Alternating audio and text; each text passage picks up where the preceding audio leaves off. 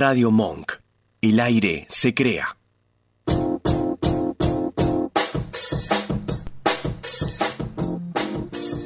Buenas noches a todos, buen viernes, ¿cómo están? Esto es La Juntada acá por Radio Monk, acompañándolos una noche hermosa junto a Marcelo. ¿Cómo Buenas va? noches, hola, ¿cómo estás. Silvana? Tenemos un invitado que es Fabricio, después lo vamos a conocer, 21 años, muy hermoso, divino.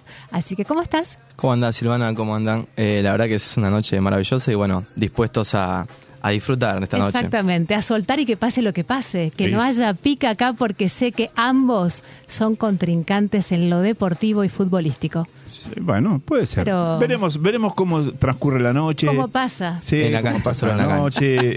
Eh, yo creo que con los, los futboleros, los que nos gusta el deporte, eh, podemos discutir, podemos plantear diferencias respecto de cómo vemos el fútbol, cómo vemos el deporte, pero a la larga, digamos, es la única pasión que nos, que nos, atraviesa y nos une. Exactamente, sí, y por lo menos dejar un mejor ejemplo que el que se vivió también en con, ay, me vino acá lo que pasó con Argentina, Argentina, Brasil. ¿no? Así que bueno, Bueno, ese es un, es un punto que, bueno, la, la violencia a tal punto que llega de parte de la policía de Brasil es, es un tema interesante para tocar, pero bueno, al fin y al cabo, eh, la unión que hay en la cancha, la misma selección demuestra lo contrario. muy linda la actitud que tuvo Messi, que tuvieron todos los jugadores con los hinchas argentinos, realmente para destacar.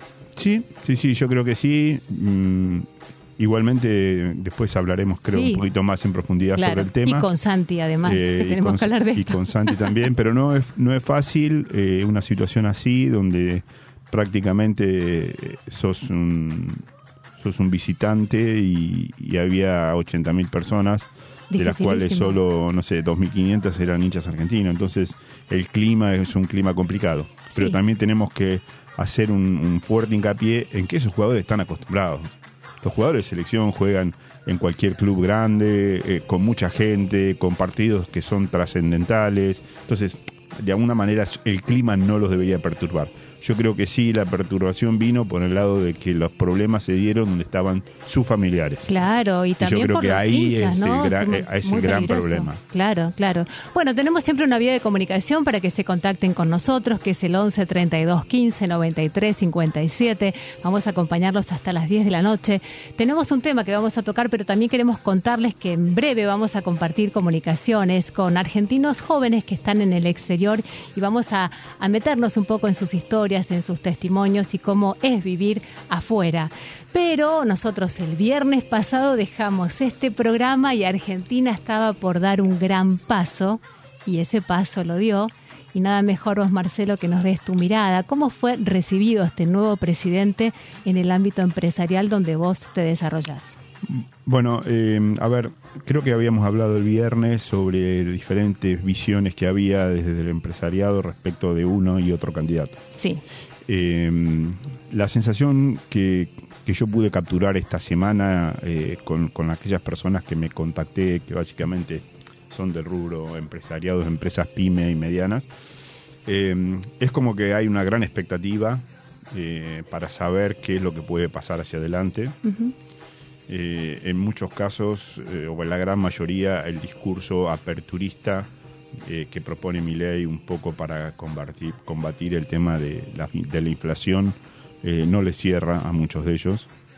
Eh, y esto hace que de alguna manera la expectativa esta que tienen es una expectativa, no diría negativa, porque todavía no ha empezado a gobernar, eh, pero de precaución, ¿no? Es- entonces, medio como que esa es una expectativa expectante. es, es- es un, es un poco la, la visión del empresariado y en el área, digamos, que me parece puede ser mucho más eh, complicada de resolver, que es básicamente el tema de construcción. Ahí sí creo que hay grandes empresas que pueden estar en problemas, sobre todo si la obra pública se detiene, ¿no? Pensar que ahí más o menos se emplean unas 500.000 personas Claro. eh, de los cuales multiplica por cuatro son dos millones eh, de familia, eh, digamos, compuesta, que viven de la obra pública. Entonces, si hay algo que, que, que la gente está preocupada es justamente por este tema de paralizar eventualmente hacer una licitación posterior de las obras públicas con un carácter un poco diferente al que tiene hoy. Eso ¿Algún- complica. ¿Algún rescate positivo entre tus conversaciones? Sí, ya te digo, la expectativa, la expectativa no es negativa. Es más una- allá es- de la expectativa, algo más concreto. Mi- Mira, hoy estoy a la tarde, eh, es un, un tema muy, muy fresquito que, que lo, lo puedo comentar. Digamos, me- lo que pude capturar es que la sensación que tienen es como que de, eh, está un poco solo Milei en el sentido de que no tiene, no tenía demasiado equipo alrededor. Y, y yo creo, y esto ya es por conversaciones, que echó mano al, al- a lo que fue su soporte en la elección, que fue la gente de- del PRO, digamos. Porque ni siquiera eh, gente de, de Juntos por el Cambio, en el sentido del radicalismo, la coalición cívica, están involucrados en esta nueva alianza que está tratando de armar Mirai. Entonces, medio como que la preocupación es si ya hay gente que estuvo en la época, en los cuatro años del periodo de Macri, y vuelve a estar, cuál es el condicionante por el cual mucha gente votó a Milei con propuestas concretas, cierre del Banco Central, eh, un montón de estas cosas que me parece que hoy, hoy por hoy no están tan claras que vayan a ejecutarse. Entonces Bien. hay por ahí determinadas, eh, yo diría, con ser preocupaciones, en el sentido cómo se va a avanzar. No, no, nadie le va a sacar eh, el, eh, el apoyo, eh, porque me parece que si le va bien a él, le Nos va bien a todos, nos va ir a todos, le va a ir bien al país, entonces Claro. nadie le va a sacar ese apoyo. Sí, sí. El punto al final de todo es quién va a tener que sufrir los ajustes que van a hacerse. Si hay alguien que lo apoya, es joven, un ratito, aunque sea porque ya vamos a pasar a estas notas telefónicas. Bueno, vos lo apoyaste. Eh, como joven, ¿qué sentiste de apoyarlo a Milei? Bueno, yo en principal empecé a escuchar a Milei en el 2022, eh, perdón, en el 2020, cuando estaba en mi casa en el medio de la pandemia. Eh, un fenómeno, un tipo digamos que lo veías en la televisión y no sabías en qué podía deparar. Y bueno, como le contaba hace un ratito, mi papá siempre trabajó en el sector privado y cuando lo empezamos a escuchar decíamos, bueno, no sabíamos ni siquiera que iba a ser diputado, pero decíamos, este tipo parece que da para ser presidente. Y bueno, cuando yo vine para Buenos Aires, lo primero que hice fue venir acá y bueno, buscar un espacio en donde poder este, ir, ¿no? Subirme a esa marea, por decirlo así. Pero siempre tuve, digamos, ciertos valores que lo escuché a él. Entonces, cuando escucho a esta persona, digo, bueno, me representa, porque es primera vez que escucho a un tipo, mm, más allá del carisma, las cuestiones que tiene él, muy particulares, eh, digo, me, representa y no puedo escapar a eso. Aparte, o sea, tengo 21 años y cuando lo empecé a escuchar tenía 19, ya 18, y es como que los jóvenes estamos, somos como las caras nuevas de esta política. Entonces nosotros tratamos también de, hacer eco en ese sentido y tener un referente eh, me parece que fue un valor. Y después pasado el tiempo y llegado el domingo, después de tanto tiempo de, de- de la lucha y bueno, de estar ahí con las ideas, fue como un, un alivio y también un aire distinto. Se vivió bien. Fue una, fue una felicidad, aparte el, el lunes fue mi cumpleaños, es como que Ah, redondeó el todo. completo. Y- pero nada, respetando la- las opiniones de los demás, seguro hay gente que no está, eh, no, no adhiere a esos pensamientos en el ámbito laboral, pero bueno, como siempre digo, que sea lo mejor para todos. Por supuesto. Para todos. Un ejemplo chiquitito que me comentaste que, tu, que tuvieron que limpiar y ordenar el espacio donde vos habías estado fiscalizando, en la escuela donde fuiste suplente. Ese ejemplo quiero que rescates y que traigas. Sí, yo estuve fiscalizando en Caballito, antes vivía en Caballito, en la casa de mi tío, y después me independicé. Pero bueno, estaba fiscalizando el día domingo ahí, este, en- eh, sobre José María Moreno, y bueno, en las, habían como 17 mesas en el colegio. Llegado a las 7 y media de la noche, más o menos, le digo, bueno, todos los chicos empezaron a levantar las botellas, todas las cosas que habían, eh, los desayunos que no habían dado. Y yo me detengo y le digo, creo que hay un cambio, le digo, pero primero que podemos ver, el primer cambio que nosotros notamos es cuando está presente la limpieza, la educación, el orden. Para mí eso es un cambio.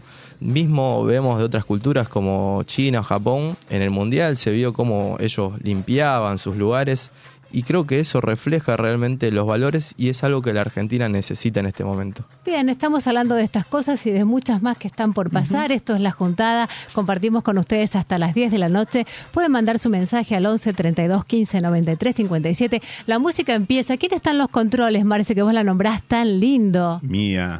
Hola Mía, buenas noches, ¿cómo estás? Buenas noches, ¿cómo andan? Muy ¿Le bien, ¿y ponemos onda la noche? Noche de baile, de viernes. ¿Qué ¿Sí? tenemos para esta noche? Sí, un grande. A ver. Potencia todo, ¿no? Coldplay que también ama la vida como nosotros. Pasión por la vida.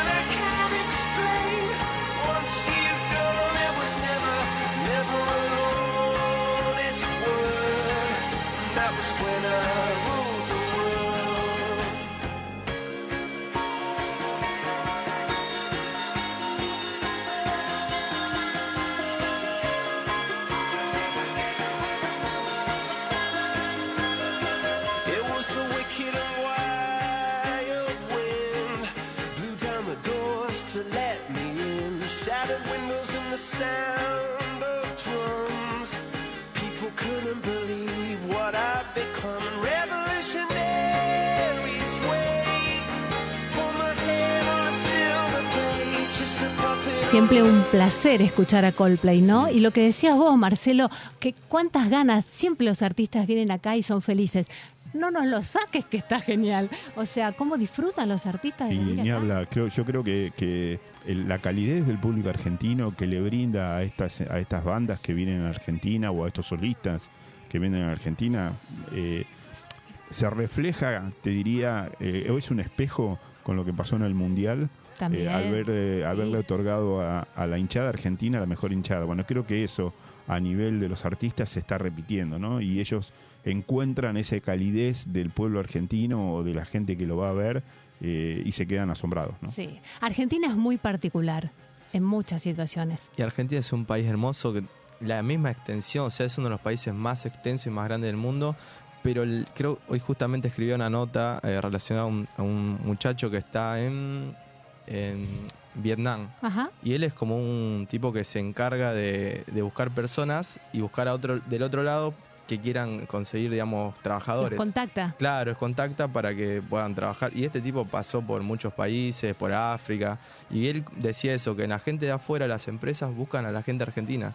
No porque la mano de obra sea barata, sino porque la calidad de persona que son, por el recurso humano que generan. Y, bueno, Bien. no sé, tenemos algo especial. Tenemos algo especial. Y bueno, hablando de Argentina, hay argentinos y argentinas que viven en el exterior y teníamos ganas de compartir en este programa y seguramente en otros, y ya la estamos viendo por ahí. A ver cómo es vivir afuera. Hola. ¿Cómo estás, Malala?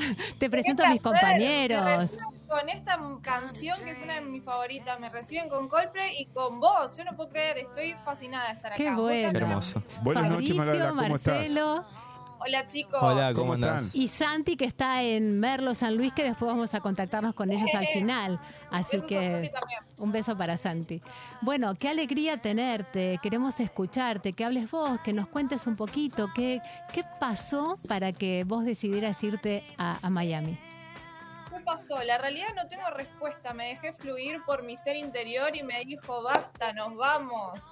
No, no hay motivo per se por el cual decidirme de mi país. De hecho, amo mi país. Pero decidí emprender un camino distinto y ver qué pasa. De muy chiquita, a los 18 años, le dije a mis papás que quería estudiar inglés. Ajá. 18 años me anoté en un work and travel sola. Y mi mamá cuando llegó la carta así con toda la inscripción, todo me dijo, yo no te voy a pagar nada. Mira, Que mi sueño quedó ahí colgado, literal. Y bueno, con los años, bueno, siempre fui muy independiente, trabajaba en una empresa de salud, me iba muy bien, vivía sola ya a partir de los 21 años. Hice carrera, trabajé 10 años en una empresa y me di cuenta de que mi vida no era eso. Había algo más que tenía que descubrir. Así que decidí escuchar a mi voz del niño interior y emprendió el camino de vamos a Miami. ¿Hace cuánto pasó esto? Y van cinco años ya. ¿Y la decisión fue vamos a Miami en cero, probamos que pase lo que pase? ¿O tenías más o menos una idea de qué podía suceder? Chicos, llegué con 500 dólares. Wow. Literal, 500 dólares y toda mi convicción y mi confianza y mi satisfacción por aprender. Ni sabía inglés prácticamente. Me, metí al barro sola. Pero acá estoy, muy feliz por mi decisión. He crecido muchísimo. He logrado un montón de cosas que ni siquiera puedo explicar. Así que bueno, por más confiando, siempre confiando. Contanos un poquito en qué te desarrollas, chicos. Hablamos del juego, pero contanos, porque sos mindset coach. ¿Qué es eso? O sea, sabemos que trabajas mucho tu cuerpo, que sos una belleza, además. Queremos chumear un poquito. Bueno, ante todo voy a hacer mi corte de publicidad. Los Dale. que me quieran seguir, mi Instagram es soy.mindsetcoach. Ahí subo todo lo que es mentalidad, crecimiento, ir por... En realidad se habla mucho de la mejor versión, pero yo digo que es algo más grande que la mejor versión de uno, porque es algo que todos tenemos dormido y hay que encontrarlo para poder desarrollar los talentos. Todos tenemos un don y siento que esta es como mi misión. Y gracias a irme por ahí de mi país pude encontrarme conmigo y pude, hoy en día siento que estoy ayudando a muchas personas a, encontrar este talento que da satisfacción, que da conexión con la naturaleza, que te aleja de por ahí de las adicciones, eh, todo, todos esos placeres externos que, que nos aleja del real ser. Bueno, yo estoy debatiendo eso para que podamos conectar con la persona real que somos y el amor propio y bueno, y todo eso, y florecer. Recién decías de tu, de, tu ser, de tu ser interior y que te dejaste llevar por eso para ir hasta Miami. Y también eso es como un, un desafío, pero en medio de, de toda esa cosa linda, bueno, esa ilusión también de poder llegar a un lugar, ¿sentiste un poco de, de miedo, este, de inseguridad cuando ibas a dar un paso muy importante? Em, miedo. El miedo es una ilusión y siempre lo supe. A pesar de que siempre me sentí muy segura de mis decisiones, soy una persona muy de, masticar lo que quiero. Entonces cuando tomo una decisión sé que es, un, es, válida. Eh, realmente el miedo para mí es no existe per se el miedo. Eh, eh, eh, y si está es para empujarte, para poder avanzar. O sea, no, no, en ningún momento me sentí ni insegura ni sola y siempre estuve conmigo y me apoyé. Hubo momentos difíciles de incertidumbre, pero la vida es una incertidumbre constante. Sí. claro. Obviamente siento que hay algo más fuerte que yo, más grande que yo, que me hace ver el camino y me da... Siento como ángeles que me, que me van acompañando. Eh, es muy difícil de explicar a veces, pero yo creo que cuando uno realmente se despierta, puede, puede conectar con todo eso. Y es una fuerza más grande que uno. Y siempre las cosas salen bien, aunque al principio la veamos negativa. Es un aprendizaje, es, es la escuela de la vida. Mm. Por ¿Cuánto, eso acá también. ¿Cuánto te ayudaron las herramientas de coaching, Malala, a vos en tu vida? Muchísimo, 100% el coaching me, me dio como, como el orden, como poder bajar todo lo que tenía en mi cabeza, que por ahí yo ya venía accionando con este crecimiento personal y todo, pero me dio como el orden, qué es una creencia, de dónde viene la programación mental, las voces ajenas, cómo tomamos las voces nuestros padres, cómo nos forjamos a partir de eso. O sea, me, me hizo ordenar todo lo que tenía ahí medio como hecho un, un bollo Ajá. lo, puso cada cosa en su lugar y me, me pude expandir mucho más y pude definir a qué vine, a como encontrar mi misión. Qué lindo. ¿Cómo la escuchás, Marcelo? ¿Qué impresión te causa? No, la verdad es que mm, a mí me, me, me- me da mucho placer que, que gente pueda tener este tipo de, de emprendimientos, de aventuras, de creencias y que pueda tratar de buscar su horizonte donde cree que es más conveniente.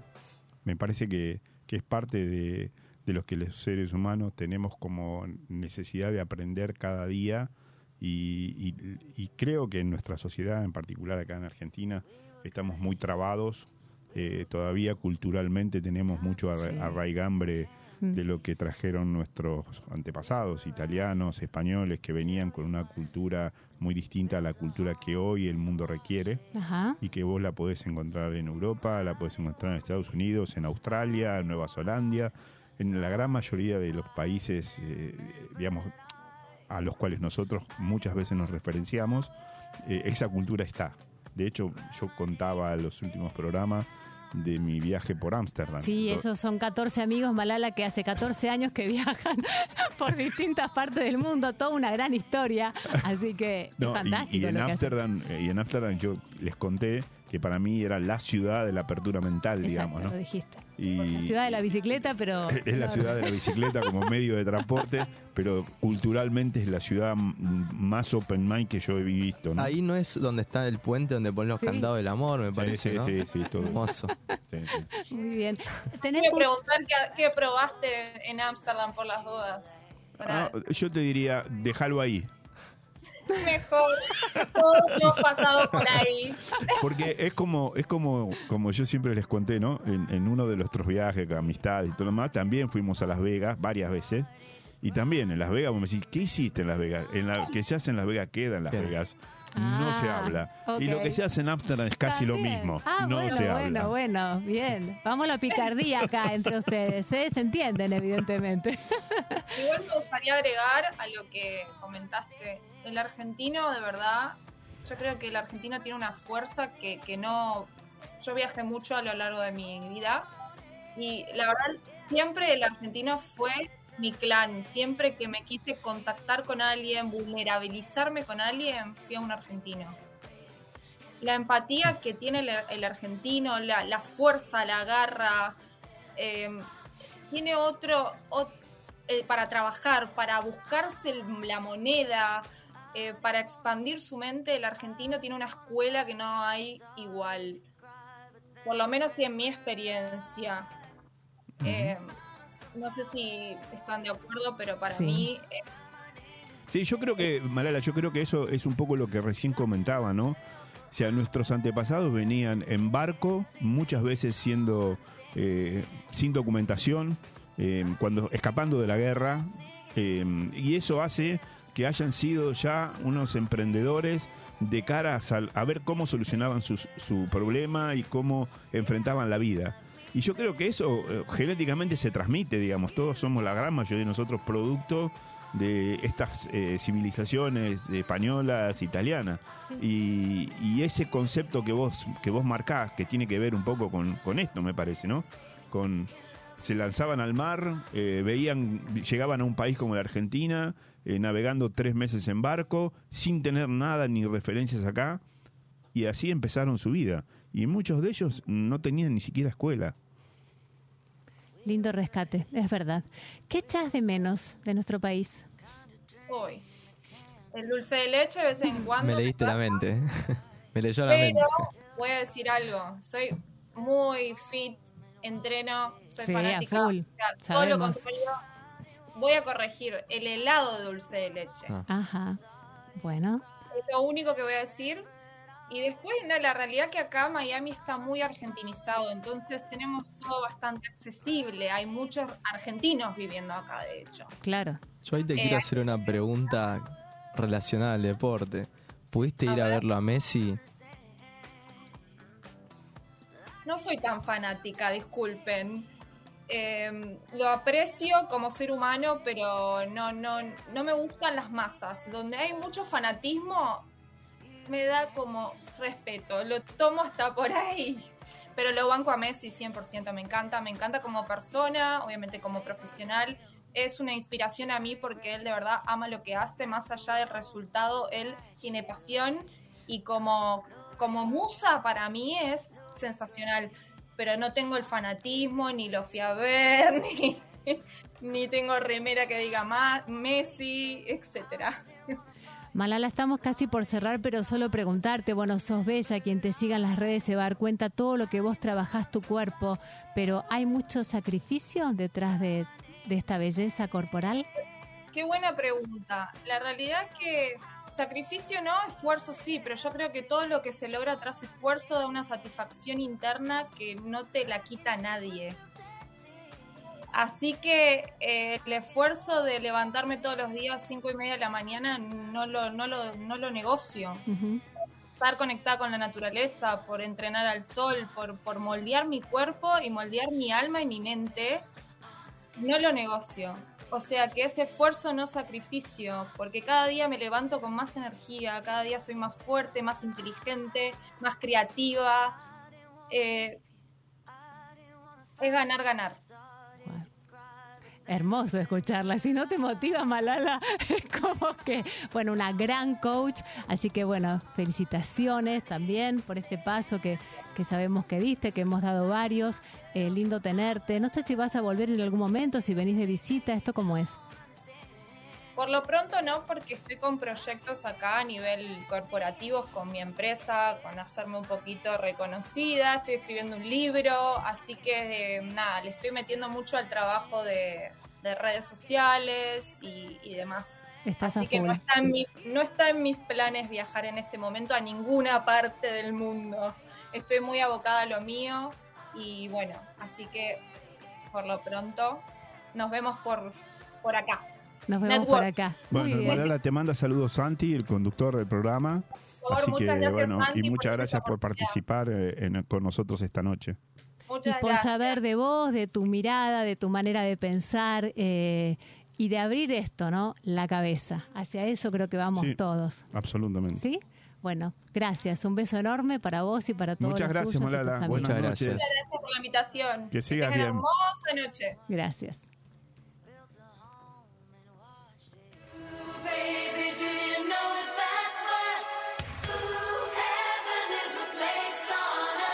They say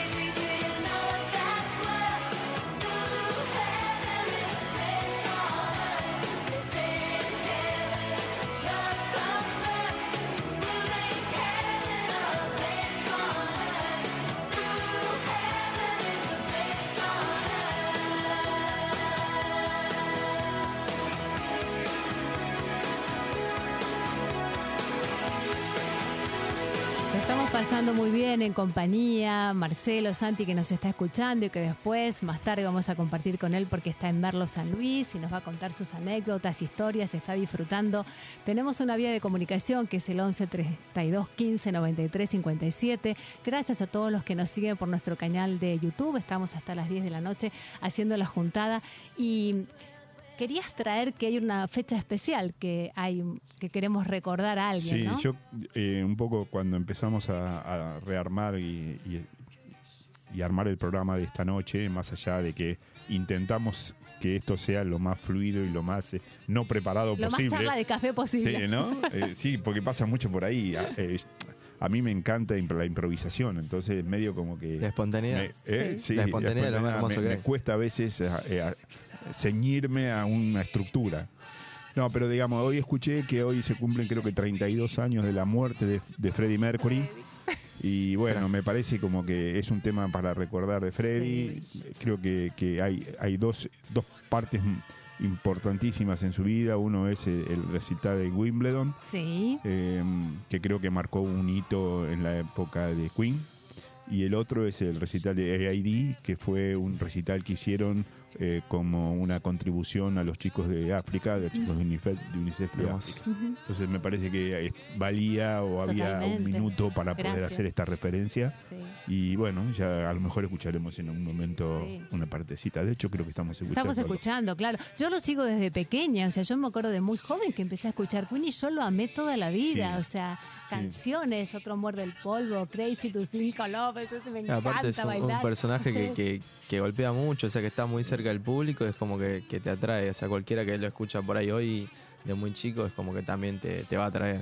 Mm. Es hermoso. Y yo creo que al que no, el que no conocía demasiado de la vida de Freddy y, y del grupo Queen en particular, el tema de la película que hicieron, eh, que está muy bien actuada, de hecho creo que ganó el Oscar el, el- el actor de la película, eh, un poco reflotó todo eso que no estaba muy, muy conocido de la vida de Freddy, ¿no? Y, y conocer al, al artista de lo que le pasa por dentro, lo que tiene que atravesar, ¿no? Volvemos a lo mismo, esto de los miedos, las situaciones, o sea, es muy fuerte. A mí me encantó ver la película. Sí, la película es- Eh, es muy buena, Te- es muy te- buena. Te, conmueve, te Sí, sí, sí, sí, sí, sí. totalmente. Sí, la verdad que la película de vida de Freddy es muy, muy interesante. Y, y- y- y cuando pasa el tiempo, más valorizás algunas cosas de las que hacía Freddy, ¿no? Sí. Es la relación con, con lo que fue su amor de su vida. eh, bueno, fue a quien le deja casi toda su fortuna. eh, la sigue sosteniendo al final como alguien que era lo más importante para él, a pesar de su homosexualidad. ¿no? Y la verdad que esa parte también es, es- te muestra una, una faceta de la vida privada de, de Freddy que no se conocía demasiado. Muy bien, señor Marcelo. Bueno, y como estamos con este tema de conocer este, a jóvenes argentinos que están en el exterior, vamos a compartir un video para conocer a otra persona hermosa también. Se llama Seba Vázquez, está en Copenhague, Dinamarca, y estamos para escucharlo, Mía. Bueno, a ver qué nos va a contar.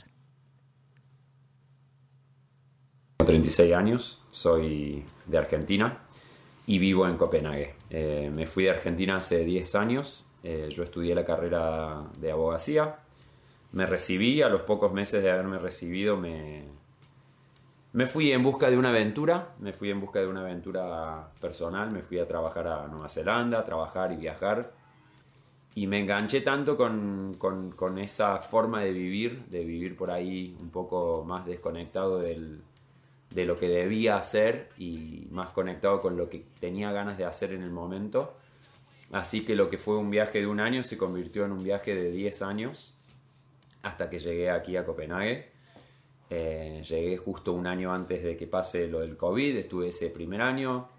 eh, y luego cuando pasó lo del COVID, realmente aquí las cosas no, no fueron tan duras como en otros lugares. Se manejó muy bien, no hubo cuarentena, no se utilizaba máscaras salvo para, para ocasiones muy especiales. Así que, bueno, me quedé acá. Y, y en ese quedarme acá conocí a mi pareja, que es, es danesa. eh, así que bueno, me dio otro motivo para quedarme. Y más allá de eso, yo también ya estaba un poco cansado del estilo de vida que estaba llevando, de viajar, de la aventura, de ir siempre a lugares nuevos y hacer cualquier tipo de trabajo. y empezar siempre como desde cero. Y lo que en un principio me encantaba, que era esa libertad y ese, y ese no compromiso con lo que hacía, se empezó a convertir justamente en lo que quería cambiar. Yo empecé a sentir muy fuerte adentro mío la necesidad de hacer algo que tuviera un valor más allá de simplemente ganar dinero. Así que hace dos años eh, decidí, bueno, volver a empezar con el estudio, pero esta vez elegir más conectado con lo que realmente quería y no por ahí con lo que se suponía que debía hacer. Y bueno, apareció en mi vida la carrera de coaching. Eh, creo que lo, primero que hizo el coaching conmigo fue ayudarme a mí mismo. Y ahí pude, pude conectar con esa pasión que yo tenía muy fuerte adentro mío, que era el tema del deporte. A mí siempre me gustó el, el básquet y bueno, me animé a, a meterme por ese lado. Eh, empecé a estudiar eh, eh, la carrera de personal trainer, me recibí, empecé a aplicar como profe de básquet en algunos clubes y me, contrataron y bueno, empecé muy poquito trabajando como voluntario con los chicos que se vienen, bueno, que venían aquí refugiados de la guerra en Ucrania, de ahí salté a otro club, me dieron un equipo y bueno, poquito a poco se fue, fue creciendo esto. Hoy estoy trabajando con seis equipos, soy el entrenador de seis equipos eh, y más allá de eso trabajo también en un gimnasio y, y bueno, realmente me siento muy muy feliz al respecto. Nunca en estos 10 años había hecho un trabajo que me generara tanta pasión. Hermoso. Una parte, nos queda un pedacito, pero Increíble. es, es increíble escucharlo, ¿no? Cómo finalmente logra concretar su sueño. Le costó, él me ha dicho que hasta con miedo atravesó e- este iniciarse como entrenador de básquet y finalmente lo consigue. Y tenemos una foto después mía cuando puedas ponerla porque eso plasma todo. Yo cuando vi la foto dije, me dio tanta alegría. Eh, son compañeros de, de la carrera de coach que hemos transitado dos años juntos, nos hemos recibido y verlo allí, decir, bueno, alcanzó también su sueño, ¿no? Eh, una persona encantadora, no sé cómo lo escucharon ustedes. Yo ahí él mencionó un poco sobre el tema también de los desafíos. Propio, creo que todos los que, las dos personas que estuvieron, digamos, eh, en esta noche acá compartiendo, eh, hablan sobre eso, de ese, ese, entre comillas, riesgo que uno toma siempre ante algo que no sabes qué puede pasar.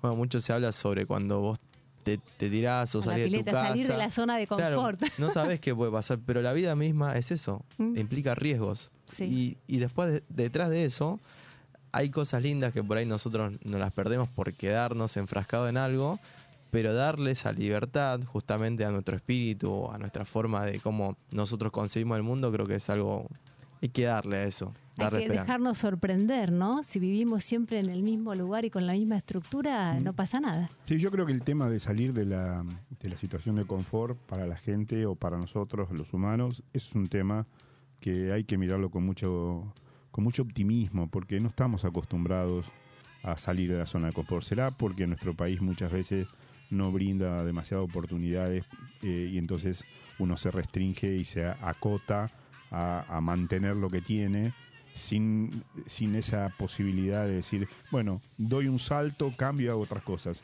Porque de estos dos ejemplos que tuvimos, los dos son el exterior, Sí. ¿No? Entonces es como que cuando uno se va al exterior se libera, se anima. sí. se libera Sí, de, sí, de ese cepo que Sí. tenemos en Argentina. se Cepo. No, no, Libertad y cepo. lo, lo ¿verdad que digo, lo, digo, lo digo como para después introducir en los minutos que quedan otros temas. Buenísimo, me encantó. Interesante. Libertad y cepo, los temas- te quiero- estudiante te quiero- Boca. pero te quiero decir, lo que te quiero decir es que saliendo del país, uno se libera de todas esas cosas. Mm. de esa, de esa necesidad de eh, estar eh, eh, con, con cosas que por ahí no te hacen bien, pero te dan un confort. Eh, y la otra que me parece que también es muy, es muy claro, por lo menos en las dos entrevistas que tuvimos, Sebastián, que se van sin, sin mochila. claro. Es decir, no se van con su mujer, dos pibes, o sea, y eso te permite Todos los problemas, la todos inflación, los problemas, la ¿no? Porque si uno tiene que empezar a decir, me voy y me voy a, a- no sé, a Dinamarca, pero en Dinamarca tengo que eh, colocar los dos pibes que llevo porque los traigo de como, como mochila de mi vida, eh, con mi mujer, claro. Y Entonces es son que- momentos, son momentos como y oportunidades. Claro, no sé si en alguna otra edad, fíjate que los dos se fueron relativamente jóvenes. Sí, sí. Si a otra edad uno puede llegar a hacer eh, y concretar estas cosas, ¿no? Vamos a Entonces ver. me parece que, en, que esto está bueno y tenemos que intentar que en nuestro país tengamos las mismas posibilidades, De porque empezar está a abrir mucho la más cabeza. cerca. Por supuesto. Vamos a escuchar el último minutito de Sebastián agradecido y sobre todo agradecido con el coaching porque, porque siento que me dio, me dio esas herramientas que no, que no tenía o que no sabía que tenía y que permitieron que hoy esté viviendo esto. Eh, extraño muchísimo Argentina, extraño mucho, eh, me encanta, es mi lugar favorito en el mundo. Soy de un pueblo de Capilla del Monte y, sigo pensando que es mi lugar en el mundo. No me fui de Argentina escapando de nada eh, en términos económicos o sociales, simplemente me fui a, a buscar una aventura y, y bueno, me llegó hasta acá. Sueño con algún día volver quizás, de más grande, pero, pero me gusta mucho mi vida acá, a pesar de, de las diferencias culturales que son muchas. Eh, los daneses y los argentinos quizás estamos en el, en el punto opuesto de un extremo. Eh, pero bueno, también es lindo, es lindo vivir ese tipo de cosas. Eh, muchas gracias a Sil y muchas gracias a Santi eh, por pedirme que comparta esta historia. Gracias, Seba, a vos también. Me hacía pensar entre cálidos y fríos, ¿no? Es como decir, estas diferencias. Miren cuántas palabras sacamos hoy. Así que No, sí, ahí sin estamos. duda, Sin duda. En los Sin duda extremos. que, eh, cualquiera de, esas, eh, de esos países, Finlandia, Dinamarca, Noruega, son países, digamos, que tienen un estándar de vida mucho más eh, normalizado, digamos, no, no existe tanta diferencia entre los que más tienen y los que menos tienen, y eso hace que la, la convivencia en sociedad sea mucho más fácil para los que viven ahí. Ahora, claramente, como dice Santiago, las diferencias culturales entre un dinamarqués y un argentino son siderales. Entonces tenés que tener otra vez una cabeza muy abierta para poder entender esa sociedad. Mm. Y, esta cosa también que me queda es estar siempre eh, buscando esa adrenalina, ¿no? Es, eso que te alimenta a no marchitarte, porque lo que les quería traer también, que salió hablando con Fabricio, eh, estamos muchos comentarios sobre la película de, Rocky, siempre lo traemos, ¿no? Y justamente hay un está el documental en Netflix, Sly se llama, para conocer también la vida de, de Sylvester Stallone, como antes nombramos a Freddie Mercury. Y lo primero que aparece el documental diciendo que él no se quiere marchitar y que si está en búsqueda de, de adrenalina, dijo, bueno, entonces tomo mi casa, tomo mi historia, la hago bolita y me, y me mudo, me voy al este, pero buscando seguir viviendo, porque se preguntaba si en los próximos 20 años iba a seguir igual, viviendo de sus recuerdos, de su pasado, buenos o malos. Y esta, esta cosa de todo el tiempo estar alimentándonos con proyectos, con quieros y mirar para adelante. Y son, son desafíos. Desafío que me tocó a mí venir de tan lejos, o sea, son como 3.000 kilómetros de, de Salta. Y, y bueno, me veo reflejado y de hecho te había comentado que vi un par de películas de Rocky que me llevan hasta las lágrimas, a emocionarme porque tiene un mensaje tan profundo que el tipo es un luchador, o sea, nadie daba un peso por él en las primeras películas. Y después, o sea, siempre te deja un mensaje positivo y es como que te, te lleva y decís, bueno, si él pudo, yo también puedo, ¿por qué no? Y te traigo que él era un mal actor y como nadie lo contrataba y no lo quería, él se crea a sí mismo. Él empieza a crear sus propias películas y sus propios personajes, porque era la única posibilidad que tenía de poder ser actor, que era algo que le gustaba y que descubrió que podía tener ahí potencial. En realidad lo descubrió un profesor. Pero cómo él se crea a sí mismo. Y esto fue maravilloso. Así que, y, escuchar también este documental es tan lindo como la película de Freddie Mercury. Así que, bueno, compartimos un poquito. Ojo de tigre, con fuerza, vamos ahí.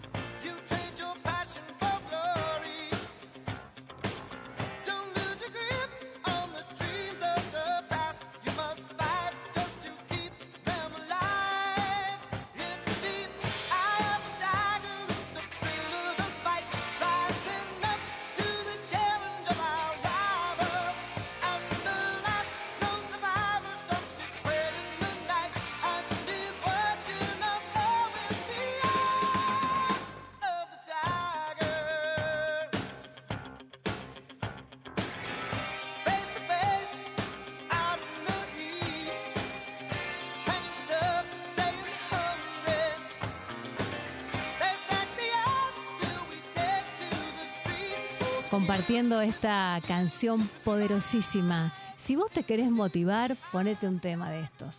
Y ya está. Te digo que te haces la película, vas, venís, fuiste a Italia, fuiste a Brasil, a Dinamarca, donde quieras, vas y venís y es un viaje maravilloso. ¿eh? Cuando viniste acá, eh, a Buenos Aires, este jovencito de 21 años, Fabricio, dijo, vengo a plantar bandera. ¿Qué es eso, caballero? Plantar bandera para mí es poner algo para que el que venga atrás, que sea mi hermano, mi viejo o el que fuera, pueda también tener esa oportunidad que cuando yo vine me costó. Y ahora creo que básicamente eso, dejar que para el que viene o la próxima generación sea un poquito más fácil, pero también eso connota con los valores, con el trabajo, con la responsabilidad y con hacerse conocer también. Es lo que hacemos nosotros, al menos lo que quizás estudiamos periodismo, comunicación, como bien decías vos, nos creamos nosotros mismos. Eh, Para mí eso es crear bandera y mi bandera tiene es- estas cosas. Bueno, bienvenido, señor. Un gustazo tenerlo.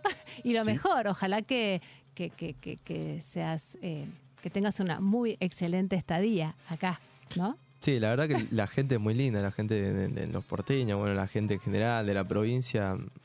Me ha tocado gente muy buena que me ha dado la mano y que siempre voy a estar agradecido con todas esas personas. Lindo. Eh, Se ve que detrás tuyo está toda la enseñanza de sus padres. Es un chico que tiene la familia ahí en la espalda. Realmente se nota. Un Sí, saludo me para extraña- ellos también. Sí, ¿eh? sí, me extraña un montón y creo que ahora en estos días seguro vienen para acá. Qué bueno, bárbaro. Bueno, estamos por, por comunicarnos con nuestro jefe. ¿Qué le estaba diciendo el jefe a usted por WhatsApp recién que tenía que contar, señor Marcelo? No, me dijo varias cosas. Una cosa de las más importantes, grande estudiante de La Plata. Ah, Esa creo que es la el top of the top. pero también le dijo otra cosa. Y después dijo, me, me escribió, me dijo mis saludos a Malala. También. Y, ¿Y, qué más? que ya se los dimos. Bien. Nada más. No, no, no. Yo sé que algo más, Santi, le dijiste. ¿Sabés qué dijo? Que Lo pone en apuros, él. Que no. Que, que él va a decidir si te cuenta o no te cuenta. ¿Cómo estás? ¿Dónde estás? ¿Estamos con Hola, ¿qué delay? Hola, ¿cómo les va? Estoy en, un, en- bueno, en Villa, en Villa Merlo, estamos en un restaurante, este, bebiendo una cervecita Mm. con mi amigo. Bien. Más que amigo, es, más que amigo es un hermano, es un hermano. Te voy a decir que salís con una luz, te voy a decir que salís con una luz de fondo azul que no da para un bar.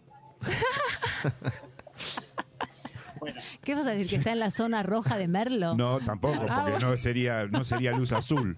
No sé el caso. Bueno, Marce- Marcelo, Marcelo, no te tires contra mí. No, no favor. me tiro contra vos. Al contrario, estoy tratando de reforzar. Vos me preguntaste que yo dijera que había hecho y yo te estoy tratando de reforzar un poco lo que se ve de este lado, digamos, ¿no? No, por supuesto, es una visión óptica lo que tenés, es algo, es una ilusión óptica, perdón. Claro, claro, claro. Hola, hola Fabricio, ¿cómo te va? Un gusto de conocerte. ¿Cómo te va, Santiago? Un placer. Sal- salteño el hombre, qué grande. ¿Trae, ¿Llevó empanadas, algo o no? No, Eh, no, ten- pero... tenemos que hacer algo. Pero bueno, seguro alguna vuelta se habrá pegado y habrá visto lo maravilloso que es y lindo. Santi, estamos con un problema porque ambos están con una pica futbolística tremenda. El otro día fue el partido, yo me, chateaba con uno y me chateaba con el otro. En un momento ganaba uno y después se dio vuelta el partido y dije, ay Dios mío.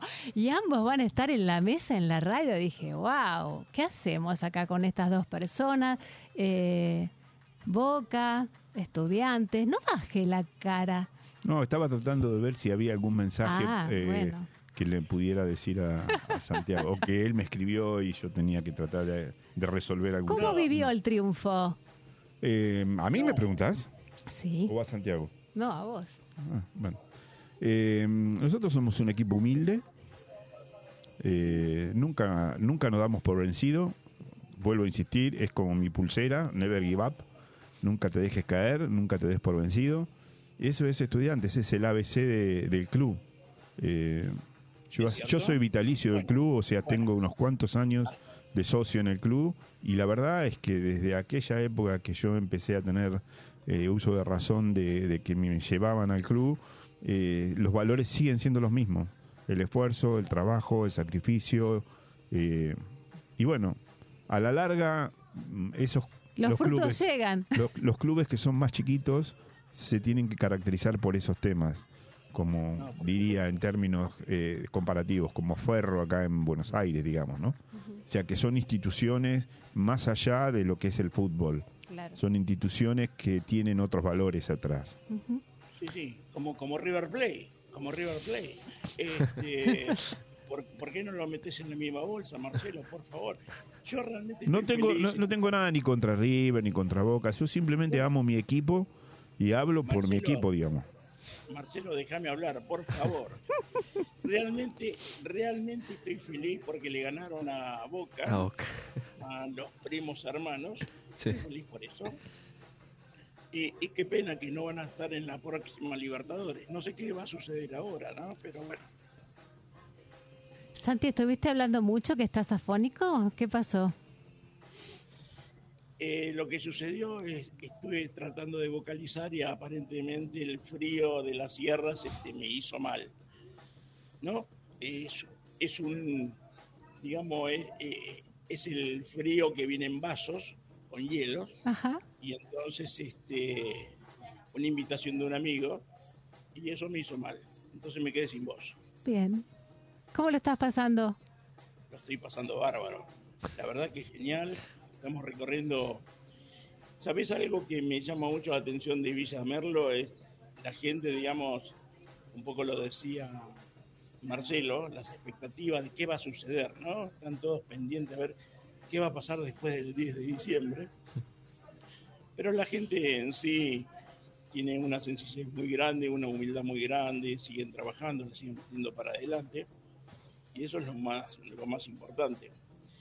Después veremos, después veremos. Los veo muy bien a ustedes, la verdad, este, los vengo escuchando, muy linda Malala, muy lindo Seba, me ¿Viste? encantó, Personas me hermosas. personas hermosas.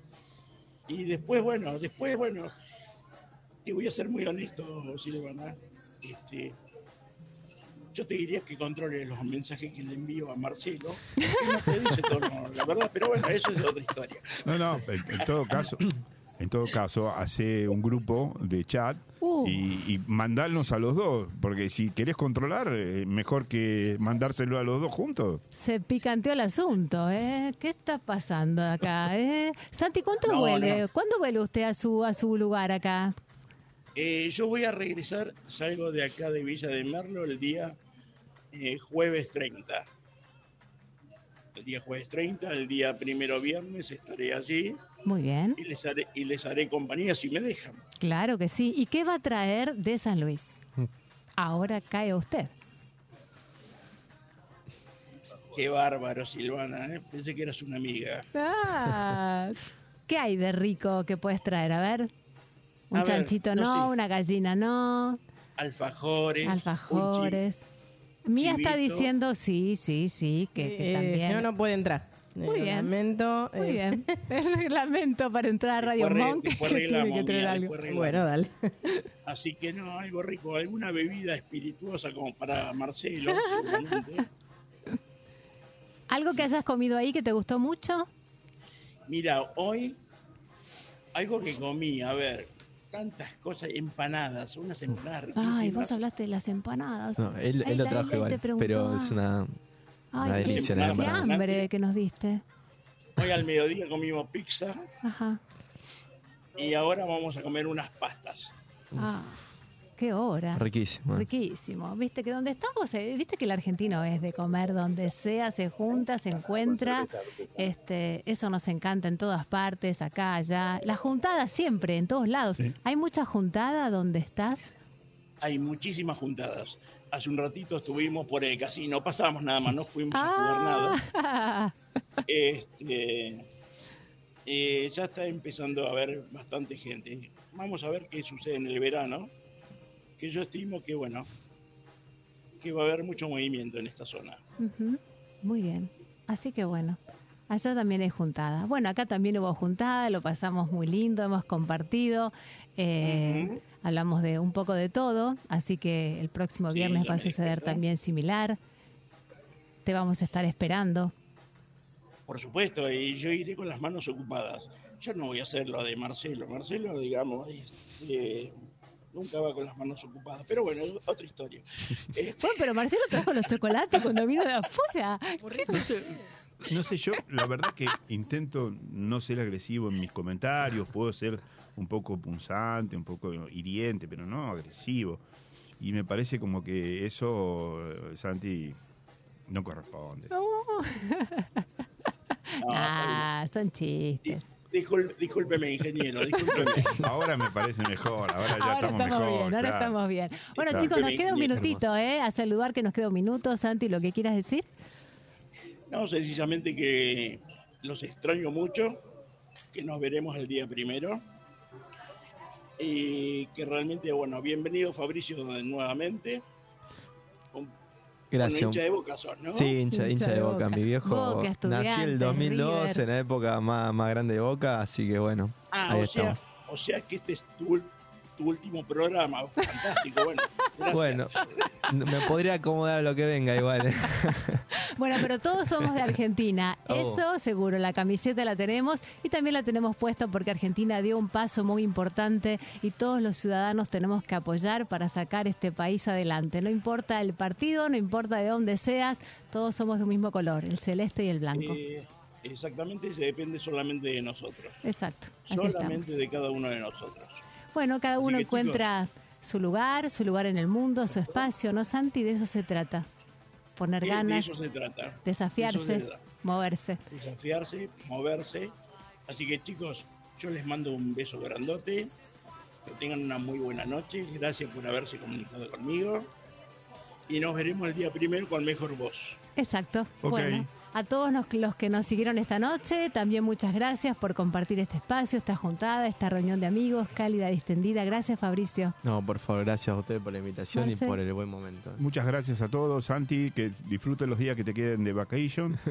Eh, Nos vemos. Y nos veremos, si Dios quiere, el viernes, eh, para que nos cuentes más en detalle de tu estadía ahí en Merlo, Muy bien. haciéndole propaganda al país. Gracias, Mía. Llega la gente, decía todo. Nos vamos con Pet Shop Boys y Go West.